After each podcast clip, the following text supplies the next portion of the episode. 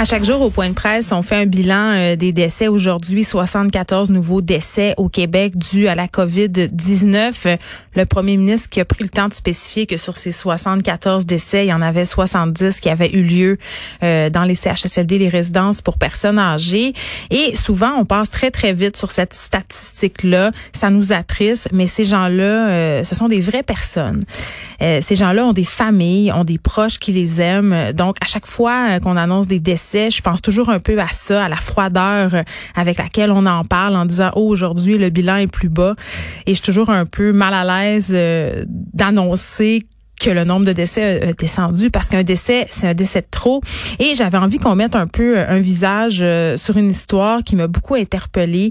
c'est un article que j'ai lu dans le Devoir ce matin à propos d'une dame qui est décédée, Ghislaine Murray, qui est décédée dans un dans une résidence après avoir contracté la COVID-19 et son fils Daniel Lefrançois qui témoigne avec beaucoup de courage dans ce texte-là, critique la façon dont la résidence où elle habitait, euh, sa mère, la maison Wilfrid Gagnon, a géré cette situation. On lui parle à son fils, Daniel Lefrançois est en ligne. Bonjour, Monsieur Lefrançois. Bonjour. Écoutez, premièrement, euh, mes condoléances. Euh, merci beaucoup. Elle avait quel âge, votre mère? Ma mère avait eu 83 ans le 7 de décembre, le 7 décembre, juste avant tout ça, elle avait 40 ans hmm. Elle était au centre avant, euh, en réadaptation à Saint-Agathe, à quatre saisons. Bon. C'est là qu'elle a fait fêter son anniversaire. Juste pour qu'on comprenne bien la situation, là, cette résidence-là, la maison euh, Wilfrid Grignon, c'est à Sainte-Adèle. Euh, le 18 avril, c'est la date où le premier cas de COVID-19 a été confirmé là-bas. Quatre semaines plus tard, euh, il y a plusieurs sources qui ont rapporté au journal Le Devoir que près de 100% des résidents avaient été infectés. Moi, je l'ai su par les nouvelles aussi. Vous l'avez su par les nouvelles, c'est ça. Ben, Là, c'est ça. Commençons par le début. Là, votre mère rentre euh, à, cet endroit-là. Euh, au début, comment vous avez trouvé ça? Est-ce qu'elle aimait ça Votre mère était à cet endroit-là? Non, mais moi, moi, j'avais visité ça au début avec ma conjointe. Dans le fond, on avait visité le centre. Euh, je trouvais ça très beau parce que c'est une place, c'est quand même c'est un endroit neuf, c'est récent le bon titre. Puis c'est juste, j'avais une inquiétude pareil parce que je trouvais que ça faisait comme on était habitué quand il y avait beaucoup de gens dans les corridors qui se promenaient pour les centres, pour, euh, pour les résidents. Mais là, je trouvais que c'était comme euh, c'était froid comme atmosphère. Ça m'inquiétait un peu, sauf qu'avec le travailleuse sociale, je n'ai pas eu le choix de transférer ma mère là le 7 février. Ils m'ont dit là, vous n'avez pas le choix, il faut que votre mère, elle est plus, c'est plus adapté pour elle où ce qu'elle était. C'était un centre de réadaptation. Fait qu'ils m'ont conseillé de l'amener là. Puis ça s'est fait tellement vite qu'il a fallu que je la déménage là le 7 février. Donc, vous la J'ai pas eu le choix. J'étais, euh, ma mère, c'est ce qu'elle disait. Dans le fond, vous me donnez pas le choix. Faut que j'aille, faut que j'aille là. Fait que c'est à contre-cœur, dans le fond, que vous la mettez là et qu'elle se met à habiter là. Elle non plus, elle semble ben, pas... Elle non plus, parce qu'à ses âges, c'est normal, sont insécures. Elle était très insécure. Fait que j'ai annoncé juste la veille du 7 février que j'allais la transférer là. OK. Euh, c'est sûr qu'elle était très insécure de changer de place. C'était dur pour elle, mais je pense que c'est normal. Les premières semaines, c'est toujours normal. Mm. Mais moi, je voulais l'avoir chez moi, puis je l'avais conseillé à, à la travailleuse sociale, sauf que la travailleuse sociale, elle me disait, tu sais, votre mère a perdu beaucoup de... Tu sais, elle avait vécu deux deuils... Euh, en dedans d'un an, c'est qu'elle avait perdu beaucoup de ses euh, capacités. Là, pour elle avait besoin de soins euh, continus, c'est ce que je ah comprends. Il nous disait, moi, la travailleuse sociale, elle me disait que c'était mieux pour elle qu'elle s'en aille là parce que c'était mieux adapté pour elle, mais c'était pas le cas du tout. même au départ, même avant la crise de la COVID-19, euh, Monsieur Murray, c'est ce que vous me dites, euh, pardon, Monsieur Lefrançois, vous me dites que la qualité des soins était pas au rendez-vous? Ben, je te dirais pas que c'était en général, parce qu'il y avait des gens qui étaient là permanent. Il y avait des, il y avait une fille mm. qui était là tous les soirs, était vraiment fine avec ma mère. C'est quand ça tombait, aussitôt que c'était des agences ou des gens qui remplaçaient ces choses-là, mm. il était tellement bête avec ma mère. Puis c'était une personne super gênée. Elle était, était jamais à l'aise de sonner.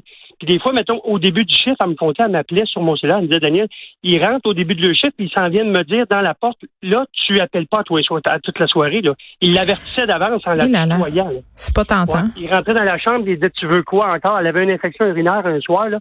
Puis la fille est venue là, puis elle dit, tu veux quoi encore? Mais, puis là, elle l'avait bardassé par un bras, là. C'est pas normal, là. Ça m'a pris une heure et demie de trouver la personne pour y dire que ma mère m'avait fait, m'avait dit des choses que dans le fond qu'elle l'avait bardassé. Ça m'a pris une heure et demie de la trouver.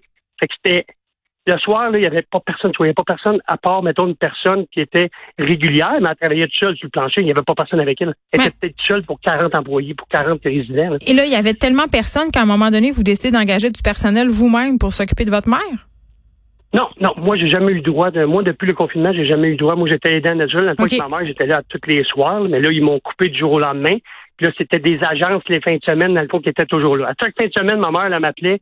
Elle dormait pas, elle était inquiète parce qu'elle savait que si elle appelait, elle y mettrait pas. Elle avait peur de tomber. Elle avait tombé une fois. Il avait peur qu'ils ne mettent pas ses pantoufles. Tu sais, eux autres, pour eux autres, là, ils disaient tout à que c'était pas leur job de faire de faire. Ils suivaient pas les consignes. Dans le fond, c'était du monde en remplacement les week-ends, mm. mais il n'y avait aucune coordination. autrement dit, il n'y avait personne pour leur dire quoi faire. Fait que s'il sonnait, il y a quelqu'un qui sonnait, eux autres, ils décidaient de pas y aller. Des fois, peut être euh, une fille un soir, elle écoutait la TV, puis le téléphone, elle l'avait même pas avec elle. Fait que le monde sonnait, puis personne n'y allait. Là.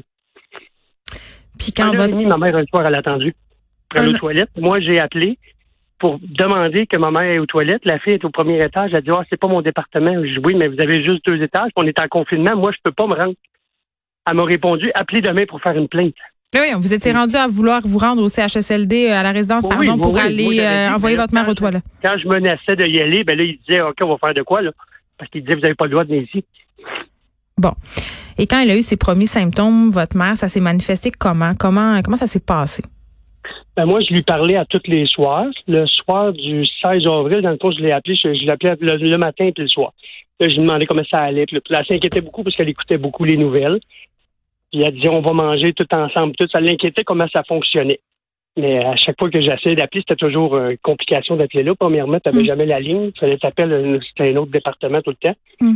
Puis le soir que ça s'est passé, dans le fond, moi, je l'appelais, puis là, je trouvais qu'elle était pas normale au téléphone. Elle, elle, me répondait, c'était une personne qui avait beaucoup de... Tu sais, je parlais, puis je, elle, me demandait les, les projets qu'on avait. Elle nous parlait de ça, on les petits-enfants, ces jours-là, mais là, elle avait pas de conversation. C'était comme euh, juste des sons. Puis à un moment donné, je l'entendais comme respirer longtemps. Puis là, je m'ai parqué sur le bord du chemin. Là, je dis, là, je m'inquiète. Je sais pas qu'est-ce qui t'arrive. Tu me, tu me parles pas. Puis tout. Fait que là, j'ai été obligé de là. J'ai arrivé chez moi. J'ai fait appeler ma conjointe qu'elle appelle. J'essayais de parler à ma mère. Elle, elle a appelé comme les à la, au centre, dans le fond, qui peuvent vérifier parce que c'était pas normal. Hmm. Puis au bout de peut-être d'une heure, la force de les faire rentrer dans la chambre, des achalés, là, une ils m'ont dit, ils ont dit au téléphone, ils ont dit, ah là, je pense qu'elle fait de la fièvre, on va être obligé d'appeler euh, mais deux jours avant, ils m'avaient même dit que leur inquiétude, comme quoi que ma mère, elle, voulait plus se tenir debout, elle était faible. Oui, mais y avait-tu fait un test pour la COVID-19? Je veux dire, à partir de quel moment ils testent? Rien pas tout. OK. Puis vous comment ça se fait qu'ils l'ont testé? Vous l'avez demandé? Ben non, ça coûte que moi, le, soir, dans le fond, qu'on a vu qu'elle était pas normale, là, ils sont parce qu'elle faisait la fièvre. Ouais. À force d'insister, mais ils ont fini par appeler l'ambulance. Le, le, lendemain matin, le docteur m'a appelé, moi, de Sainte-Agathe pour m'avertir que ma mère faisait une grosse pneumonie sévère, qui était vraiment beaucoup de sécrétion, mm. ces choses-là. Puis finalement, pour m'appeler le lendemain, même par erreur, le médecin m'a appelé, il disait qu'il appelait euh, urgence santé, je pense. Les, euh, puis il m'a dit, écoutez, je me trompe de numéro, il dit, euh, il dit, je parle à qui, mais je vous parlais au fils de Justin Lemurray, on vient de se parler. Oh, il dit, je voulais pas vous appeler vous, il dit, appelé euh, urgence santé pour avertir qu'on a un cas de COVID et votre mère est... Elle Il m'avait dit qu'elle ferait même pas deux heures, qu'elle serait transférée sur morphine à l'hôpital de Saint-Jérôme. Ben Finalement, ben, je pense qu'elle a, fait, elle a quand même fait deux jours. Il m'avait L'hôpital m'avait proposé d'aller la voir avant qu'elle parte. Finalement, elle est décédée euh, le 21. Ils n'ont pas, eu, pas eu le temps de m'avertir. On a fait lire un message euh, par une infirmière qui a été super fine à Saint-Jérôme de lire un message comme quoi que les enfants avaient tout passé, qu'elle dormait, on ne voulait pas la déranger. Je ne sais pas si elle s'est laissée appeler après ça. Mais nous, on n'a jamais pu revoir notre mère. Là. Vous l'avez pas revue?